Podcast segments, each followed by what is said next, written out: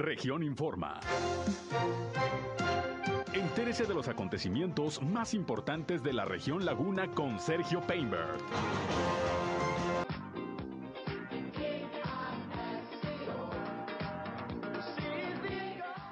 Regresamos, son las 13 horas, la una con 26 minutos. Vámonos con más información. Y bueno, le comento, como ya lo había eh, anunciado, el gobernador de Coahuila, Miguel Ángel Riquelme Solís, se reunió este miércoles con el gobernador de Nuevo León, Samuel García, y estuvo presente también el mandatario de Tamaulipas, Javier eh, Cabeza de Vaca.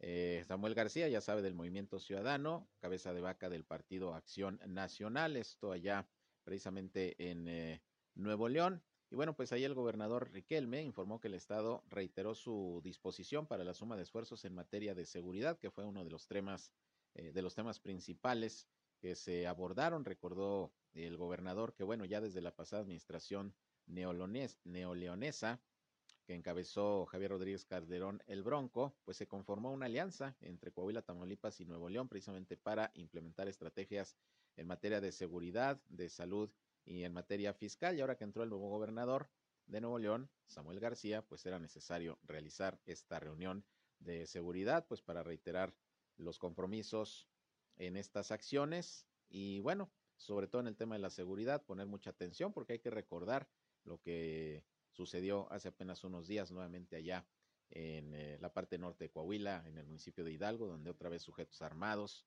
intentaron ingresar al territorio del estado.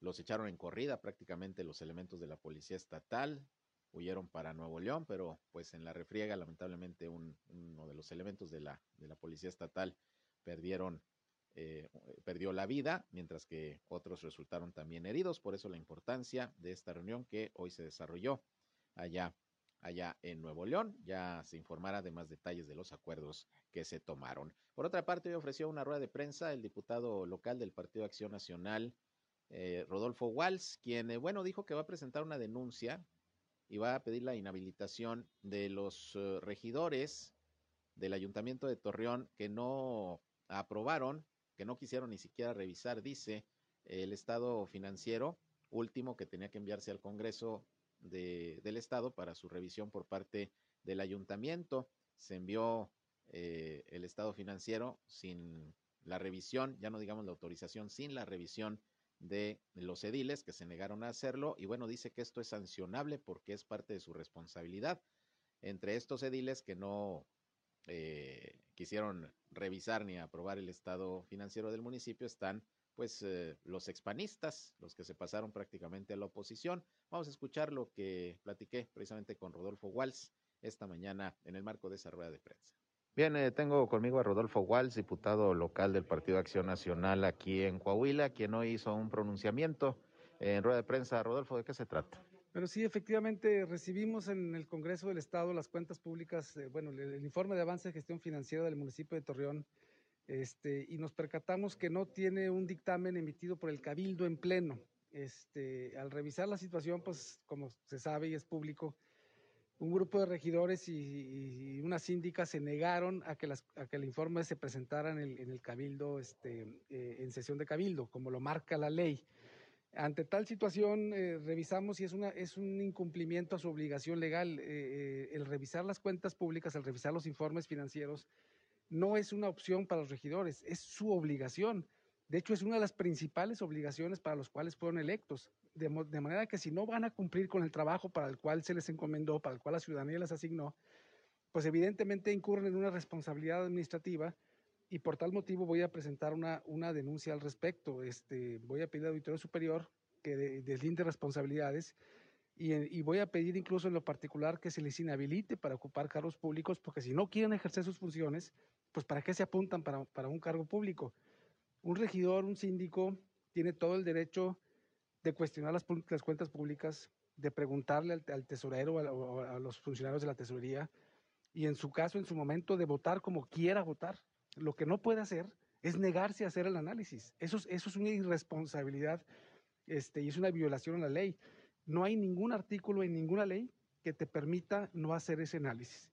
Y cuando revisas tú los argumentos de por qué no quisieron revisar la cuenta pública, es todavía más grave, porque resulta que tienen casi tres años eh, eh, ejerciendo su función y ni siquiera conocen la normativa. Alegan que hay un reglamento municipal en el cual se, se pretendieron escudar para no hacer ese análisis.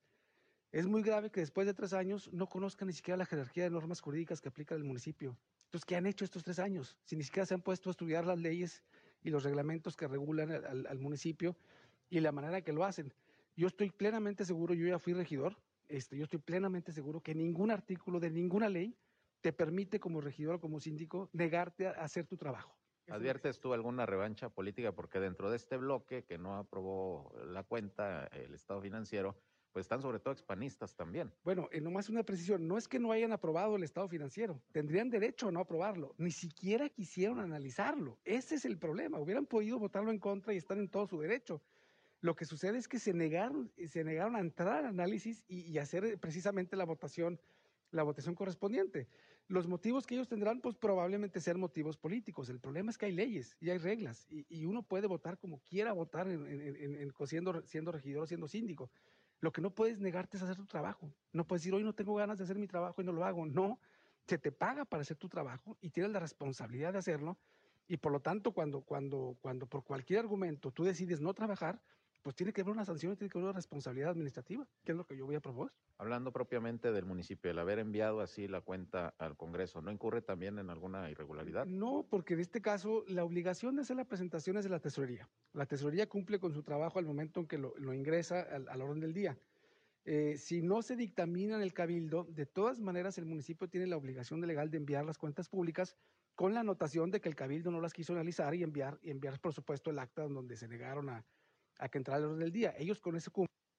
Bien, pues ahí tiene usted lo que comentó Rodolfo Walsh, diputado local. Pues vamos a ver si procede esta denuncia y petición de inhabilitación que hará de estos eh, ediles, que por cierto, pues ya prácticamente se van en menos de, de dos meses, ya va a terminar la administración, pero bueno, pues ahí está el pronunciamiento del legislador, por lo que considera es una, es una irregularidad el que no hayan, como es su responsabilidad, revisado repito, ya no digamos aprobado, sino por lo menos revisado la eh, cuenta pública de, de, la administración del último mes que se, que se revisó, si mal no recuerdo fue el de, de septiembre o el de octubre. En fin, pues vamos a ver qué pasa, por lo pronto ahí está la información. Por otra parte, hablando de regidores y regidoras, soy Talía Peñalosa, quien es eh, regidora del Partido Acción Nacional, estuvo ahí en las instalaciones de de la Unidad de Protección Civil de Torreón para llevar a cabo la entrega de algunos beneficios que ha conseguido a través del apoyo de la Asociación Mariana Trinitaria, en este caso, sobre todo algunos eh, tinacos, algunos de ellos bastante grandes que se venden a bajo precio con el subsidio precisamente que Mariana Trinitaria, esta asociación, pues eh, ofrece para apoyar a gente pues de escasos recursos. También estuve con ella platicando y esto es lo que nos comentó sobre estos beneficios y dice que ella, aún terminando la administración municipal, pues va a continuar con esta labor que realiza pues prácticamente también de manera personal. Esto dijo eh, Talía Peñalosa. Regidora Talía Peñalosa, pues eh, un programa importante que se está impulsando en coordinación con eh, María Trinitaria para el apoyo a personas de escasos recursos. ¿De qué se trata? Sí, este es un programa de tinacos y cisternas, se llama Programa de Almacenamiento de Agua.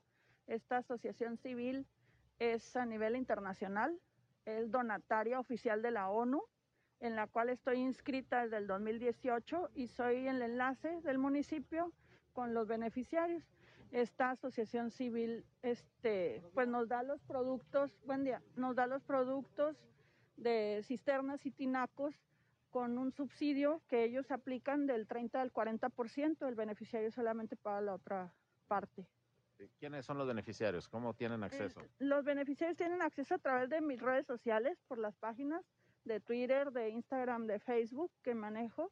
Este, cuando hago publicaciones de esto, pues la gente por ahí se entera. También aquí tenemos un módulo en desarrollo social a la entrada, en el cual manejamos volantes y eso y damos toda la información con personal de aquí y en mi oficina en, en, directamente en la regiduría. Con esta nueva remesa de, de estos productos, eh, ¿cuántos se podrían ver beneficiados? Sí, este es el décimo pedido que hacemos en la administración. El mínimo que a mí me pide la asociación Mariana, la congregación Mariana Trinitaria es de 15 productos por pedido, si no, no. Eh, este es de 15 y con, vamos a entregar ahorita nueve tinacos de capacidades de 450, 600, 750 y 1100 litros. Y seis cisternas, cinco de 1200 litros y una cisterna que es esta grande de 10,000 litros. ¿Este convenio con eh, Mariana Trinitaria va a continuar? Este convenio con Mariana Trinitaria yo voy a buscar la forma. He trabajado de una, una manera muy segura y a gusto con ellos. A, a la congregación le interesa que la gente se vea beneficiada que tenga acceso a los programas. Nos vimos imposibilitados para los programas de leche en polvo, que también es un programa que aquí gustó mucho para los menores de seis meses, pero por la pandemia ese producto no, no existió, no hubo.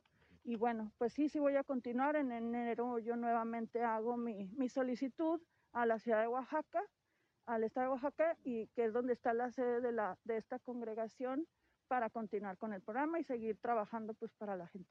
Además de las redes sociales, ¿dónde localizarla para los que estén interesados? Es en, en la Dirección de Desarrollo Social, Boulevard Revolución y Colón, y en mi oficina en Presidencia Municipal, en el sexto piso, cuarta regiduría.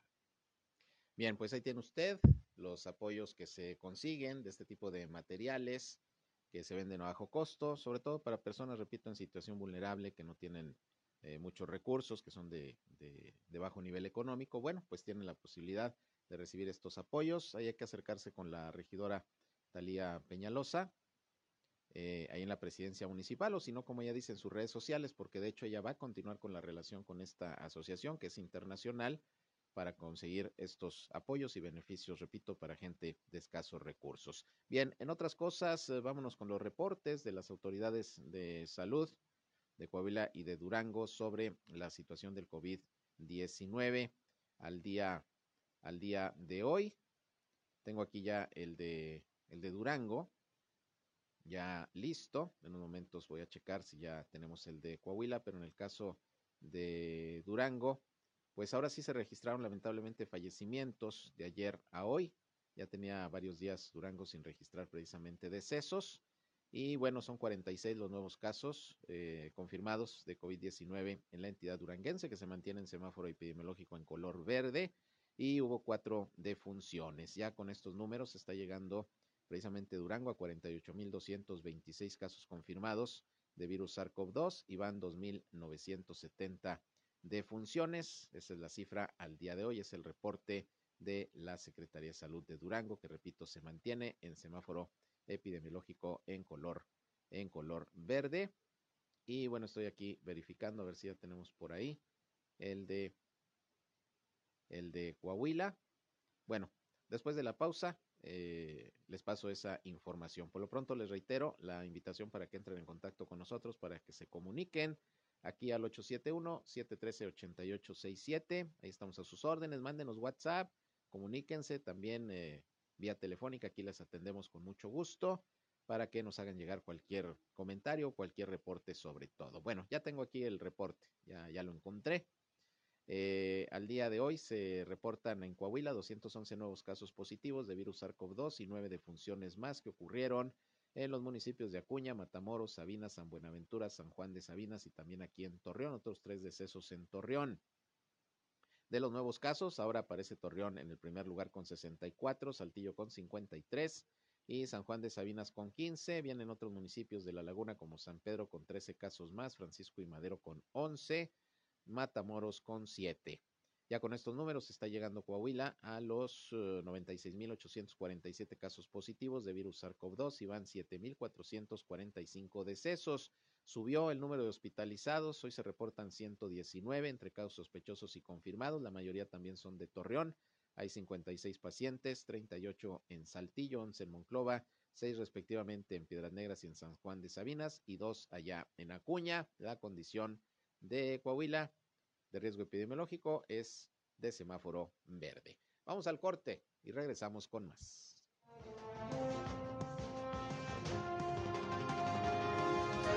En un momento regresamos a Región Informa. Al aire, región 103.5. Continuamos en Región Informa.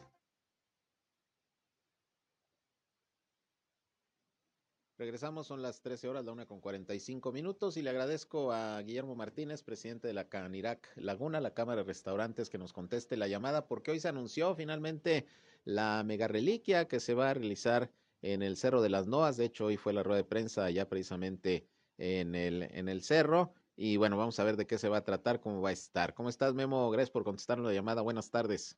¿Qué tal, Sergio? Buenas tardes, saludos con gusto a tu auditorio. A ver, por fin va a haber mega reliquia. Sí, Sergio, hoy, hoy tuvimos el anuncio este, de la mega reliquia que se va a llevar a cabo el 19 de noviembre. Cambió de fecha, si bien recordarás, estaba programada para octubre. Hicimos el cambio. Para San Judas, ¿no? ¿Perdón? Para San Judas estaba programada. Estaba, estaba programada para San Judas, pero también hicimos un cambio en la fecha a petición y sugerencia del padre Víctor en el sentido de ver también que donde se lleva a cabo esta mega reliquia que es en el Cristo de las Noas y también en el mes de noviembre se lleva la, las celebraciones de Cristo Rey. Entonces por eso que ahora le dimos este cambio de fecha, pero la dinámica este también, bueno, hay, hay unos, algunos cambios por obvias razones por lo del COVID, pero la vamos a llevar a cabo ya este 19 de noviembre de 1 a 4 y cambia la dinámica, Sergio, me permites, te explico que los cambios que tenemos es por lo, obvias razones de, cumplir con los protocolos. Ya nosotros hicimos todos los trámites para los permisos para llevar a cabo este evento y en las que cambia la dinámica por lo siguiente. Ahora vamos a estar este, dando eh, lo que son los pases, solo se va a poder accesar arriba del Cristo, en este caso el evento de la reliquia, con pases que la gente puede solicitar en tres puntos, en el teleférico, en las oficinas de Canidad y el padre Víctor va a hacer lo propio en, en Catedral del Carmen, en ciertas mesas va a estar dando estos pases que van a llevar un horario, es decir, vamos a, tratar de hacerlo por bloques para que no haya aglomeramiento de gente y creo que con eso también pues vamos a, a, tratar de, en lo, en lo que se pueda, pues para evitar cualquier contagio. ¿Y cuántos eh, pases tienen programados repartir? Nosotros estamos programando repartir 800 pases, que a diferencia de otros años, que donde tuvimos una afluencia de gente arriba de 1300, entonces ahora va a ser, va a estar más limitado, pero también tenemos que tener ese control para que no haya aglomeraciones. Oye, eh, ¿y la entrega de la comida cómo va a ser? ¿Ya en contenedores? Así es, también esa, esa dinámica casi la gente no podrá llevar sus topperware o sus refractarios. Mm. En este caso nosotros ya vamos a, estar sirviéndole en este en un empaque que, vamos a tener ya listo para que se lleven ya su reliquia. ¿Quién la va a elaborar? Eh, ¿Memo, los restauranteros o, quién se va a hacer cargo de la comida? Nosotros como, nosotros como Canirac hacemos todo lo que es la proveeduría de los insumos y este, supervisamos obviamente también que se cumpla con todo lo que es, que sean las siete sopas, que es la tradición, el, el, el asado que sea de puerco y lo, lo, van a elaborar tres universidades que participan en esta ocasión y también participan tres ejidos que en años anteriores no teníamos la participación. Esto también es una es una buena idea que nos hace, una sugerencia que nos hace el padre Víctor, porque también es algo de tradición que en los ranchos sabemos que hay muy buenas cocineras y sobre todo si hablamos de este tipo de platillos. Eso es, entonces el próximo 19 de noviembre, todo está listo para esta mega reliquia, cuidando pues todos los protocolos sanitarios, eso es lo importante, ¿no? Bueno, bueno, bueno, se cortó la llamada. Bueno, Escuchamos lo principal ahí que nos está explicando Guillermo Martínez, presidente de la Canirac Laguna. Se nos cortó la llamada, a ver si la recuperamos. Si no, creo que lo esencial ya lo informó. 19 de noviembre, la mega reliquia allá en el Cerro de las Noas, en honor de Cristo Rey, que es su celebración también. Fue la mega reliquia que se canceló eh, lo que fue el 28 de octubre, el día de San Judas Tadeo, que es cuando tradicionalmente se hacen estas actividades, pero se traspasó al día 19. Y bueno, ya escucharon ustedes. Si quieren ir, hay que acudir por pases a los puntos que él ya eh, comentó. Y son 800 personas las que van a tener oportunidad de asistir a la mega reliquia, pues por cuestión de espacio, evitar aglomeraciones. Y bueno, pues esperemos que todo salga como está programado. Por lo pronto ya se anuncia esta mega reliquia, las siete sopas, el asado, pues todo lo van a elaborar eh, alumnos de diferentes universidades, que obviamente son de las carreras afines, de chefs, etcétera. Y ahí estará colaborando la Canirac Laguna con los insumos. Bueno, si usted todavía trae ganas de reliquias, si no le tocó el 28 de octubre, bueno, pues hay ahí esta oportunidad allá en el Cerro del Cristo de las Noas para que para que acuda nada más que si va a haber control con pases, como ya nos lo dijo el eh, presidente de la Cámara de Restaurantes. Por otra parte, fíjese que este miércoles también comenzó el proceso de asignación de lugares para los vendedores ambulantes en los alrededores de la iglesia de Guadalupe de Torreón. Ahora que ya comenzaron las peregrinaciones, pues ya ve que parte de los protocolos que se definieron para, para realizar, para autorizar las peregrinaciones, era de que no hubiera aglomeraciones, sobre todo alrededor de la iglesia de Guadalupe, y por eso se estaba pues prácticamente prohibiendo que se instalaran ahí, como cada año los vendedores ambulantes que hacen ahí toda una verbena, etcétera, pues por, por cuestión de protocolo no se les iba a permitir, hubo protestas obviamente de los comerciantes, unos 80 aproximadamente, que es los que siempre se colocan en ese punto. Pero bueno, pues hoy se comenzó a asignarles lugares. Ya había dicho Luis Alberto Mendoza, el titular de Plaza y Mercados, que se buscarían algunas opciones, pues para dejarlos mm, trabajar, nada más que en base a lo que haya dispuesto, pues no Plaza y Mercados, sino el subcomité de salud aquí en la comarca lagunera. De manera que hoy desde las 10 de la mañana las autoridades estatales y municipales llevaron a cabo un recorrido por las inmediaciones del templo de Guadalupe, ahí en el centro de la ciudad. Fueron acompañados por los vendedores, quienes eh, a quienes directamente explicaron las condiciones y los protocolos que deberán seguir para desarrollar sus actividades. De la misma manera, también se les dijo que habrá inspecciones regulares en las áreas designadas para mantener la operatividad de acuerdo a lo previsto, sin que existan riesgos de contagio de COVID-19.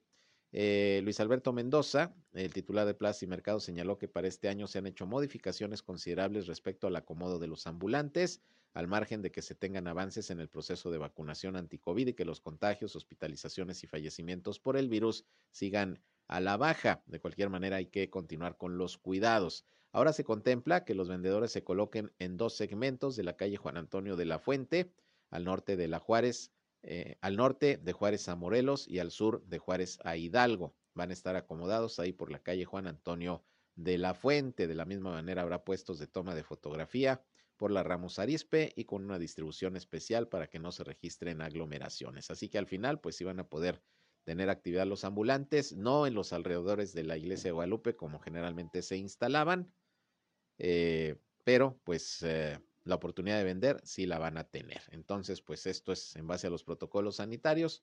Ya se llegó a este acuerdo. Hoy comenzó el reparto de los lugares para estos comerciantes que, bueno, pues finalmente le queda tiempo todavía a las peregrinaciones. Empezaron el domingo con la de los ferrocarrileros y terminan hasta la tarde-noche del próximo 11 de diciembre momentos antes de que ya se canten las mañanitas a la Virgen de Guadalupe. Bueno, pues ahí tiene usted, ya se llegó ahí a un acuerdo. Por otra parte, la Dirección de Inspección y Verificación de Torreón informó que se han acumulado ya 37 clausuras por parte de la autoridad municipal en espacios privados de la ciudad, principalmente por omitir los protocolos sanitarios y no contar con la documentación necesaria para su operatividad regular, porque sigue las inspecciones, sigue la vigilancia, negocios, espacios públicos donde no estén respetándose los protocolos sanitarios pues vienen las sanciones y hasta las clausuras, como lo que está informando aquí Juan Antonio López, el jefe de la Oficina de, eh, Inspección Municipal aquí en Torreón. Comentó que en el cierre del año se mantendrá la vigilancia en establecimientos como quintas, restaurantes, bares, antros, pero también en los sectores habitacionales y ante un posible aumento de celebraciones en la vía pública, con alteraciones al orden y con el factor de consumo de alcohol, pues más van a estar vigilando. Dijo que no se van a tolerar situaciones en las que se exceda el volumen de música, en la que se presenten obstrucciones deliberadas de la vía pública y donde haya omisiones, sobre todo de los protocolos sanitarios. Así que, pues ahí tiene usted, sobre aviso no hay engaño, siguen estas inspecciones, más que nada los fines de semana, sobre todo de eventos sociales que pues no respetan los protocolos, 37 clausuras en espacios privados, es lo que hasta el momento ha aplicado la autoridad municipal aquí en Torreón. Y bueno, pues repito, sobre aviso no hay engaño. Con esto nos vamos, llegamos al final de esta emisión de Región Informa. Les agradezco su atención, gracias como siempre, por su atención, por su compañía a este espacio, gracias por sus reportes, los vamos a tomar en cuenta con mucho gusto. y los eh, transmitiremos a, las autoridades correspondientes esperando que haya, que haya soluciones. Eh, los espero a las 19 horas, como siempre ya saben, en nuestra tercera emisión, ya con el resumen informativo del día, el más completo de la radio aquí en la comarca lagunera. Ya saben, por el 103.5 de frecuencia modulada Región Radio, una estación más del Grupo Región, la Radio Grande de Coahuila. Yo soy Sergio Peinbert, usted ya me conoce, se quedan con mi compañero Reyham y si van a comer, muy buen provecho. Buenas tardes. Esto fue Región Informa. Ahora está al tanto de los acontecimientos más relevantes. Lo esperamos en la próxima emisión.